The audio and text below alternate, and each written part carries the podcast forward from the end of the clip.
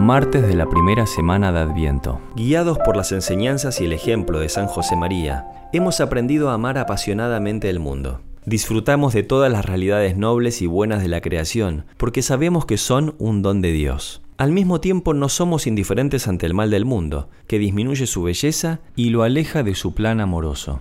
Aunque las causas de estas situaciones son múltiples, entre ellas podemos identificar una que tiene especial relevancia, el desconocimiento que tienen muchas personas de la bondad de nuestro Creador. Bien pudiera decirse que el mayor enemigo de Dios, porque se ama a Dios después de conocerlo, es la ignorancia, origen de tantos males y obstáculo grande para la salvación de las almas. Por el contrario, cuando conocemos su amor por nosotros, cuando descubrimos que Dios sueña con que seamos felices, es lógico quererle sobre todas las cosas, acercarnos a quien es el origen de todo bien. Nadie hará mal ni causará daño en todo mi monte santo, porque la tierra estará llena del conocimiento del Señor. Dios se sirvió de algunos hombres y mujeres de diversas épocas para darse a conocer y así dar la oportunidad al hombre de ser más libre. Pero al llegar la plenitud de los tiempos, envió Dios a su Hijo, nacido de mujer, nacido bajo la ley, para llevar esta tarea hasta el fin. Es tan grande el deseo que tiene Dios de que le conozcamos, que vino Él mismo en persona para indicarnos los proyectos de su amor. Llenos de reconocimiento y gratitud, podemos unirnos a la oración de alabanza, que como recoge el Evangelio de la misa de hoy, Jesús elevó un día al Padre. Yo te alabo, Padre, Señor del cielo y de la tierra, porque has ocultado estas cosas a los sabios y prudentes y las has revelado a los pequeños. Mirad, el Señor llega con poder e iluminará los ojos de sus siervos. Aquella promesa de sabiduría para los hombres se cumplió con la venida al mundo de Jesús, sobre quien reposó el Espíritu del Señor espíritu de sabiduría y de entendimiento, espíritu de consejo y de fortaleza, espíritu de ciencia y de temor del Señor.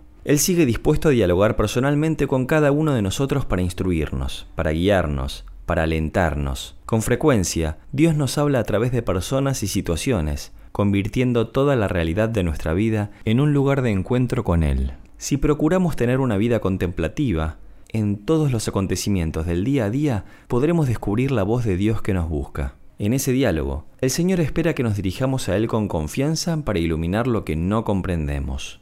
Por esto, con sencillez, nos ponemos en su presencia y le planteamos nuestras dudas de corazón a corazón, recordando que Dios se revela con los pequeños. En cambio, para los sabios según la carne, las palabras del Señor pueden sonar como frases inconexas. Por eso necesitamos poner de nuestra parte para permanecer abiertos a escuchar su palabra, aunque solo la entendamos parcialmente. ¿Cuántas contrariedades desaparecen cuando interiormente nos colocamos bien próximos a ese Dios nuestro que nunca nos abandona? Se renueva con distintos matices ese amor de Jesús por los suyos, por los enfermos, por los tullidos, que pregunta, ¿qué te pasa? Me pasa y enseguida luz, o al menos aceptación y paz. Si nos acercamos al Señor con un atrevimiento de niños, entonces nos revelará su sabiduría y nos dará a conocer sus designios. También nos colmará de paz, de alegría, y nos concederá la fortaleza para sobrellevar las dificultades que la vida nos presenta. En Jesucristo se contiene la plenitud de la revelación.